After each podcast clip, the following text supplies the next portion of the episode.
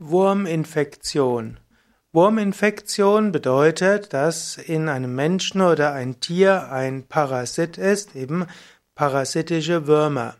Als Wurmerkrankungen hm, oder Wurmerkrankungen ist eine andere Bezeichnung für Wurminfektion. Man könnte sagen, eigentlich wäre es korrekter zu sprechen von der Wurmerkrankung, denn als Infektion im engeren Sinne bezeichnet man ja eher den Befall mit Viren, Bakterien oder Hefepilzen. Die Wurminfektion wird auch als Helminthiasis bezeichnet. Die meisten Würmer, die für den Menschen bedeutsam sind, sind die sogenannten Plattwürmer. Und da gibt es die Bandwürmer und die Saugwürmer und auch noch die Fadenwürmer.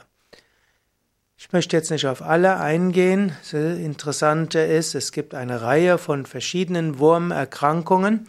Manche der Wurmerkrankungen sind sehr gefährlich und können dem Menschen auch äh, schwere Erkrankungen zufügen. Andere Würmer besiedeln den Menschen und scheinen nichts Schlimmes zu machen. Heutzutage, wo es insgesamt hohe Hygienestandards gibt, haben wenige Menschen, mindestens wenige Menschen, die in Deutschland, die also nicht zu viel in tropischen Ländern verbracht haben, haben wenige Menschen Bandwürmer oder andere Wurminfektionen.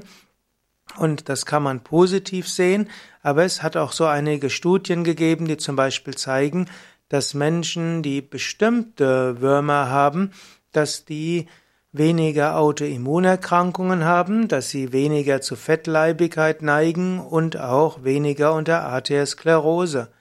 Manche nehmen sogar an, dass bestimmte Würmer letztlich äh, oder dass das menschliche Magen-Darm-System ja, auch darauf ausgerichtet ist, einige Würmer mit zu ernähren. Aber natürlich würde man jetzt nicht dem Menschen Würmer verschreiben, denn Bandwürmer und verschiedene andere Würmer haben auch ihre Nebenwirkungen und manche können auch gefährlich sein und verschiedene schwere Erkrankungen hervorrufen.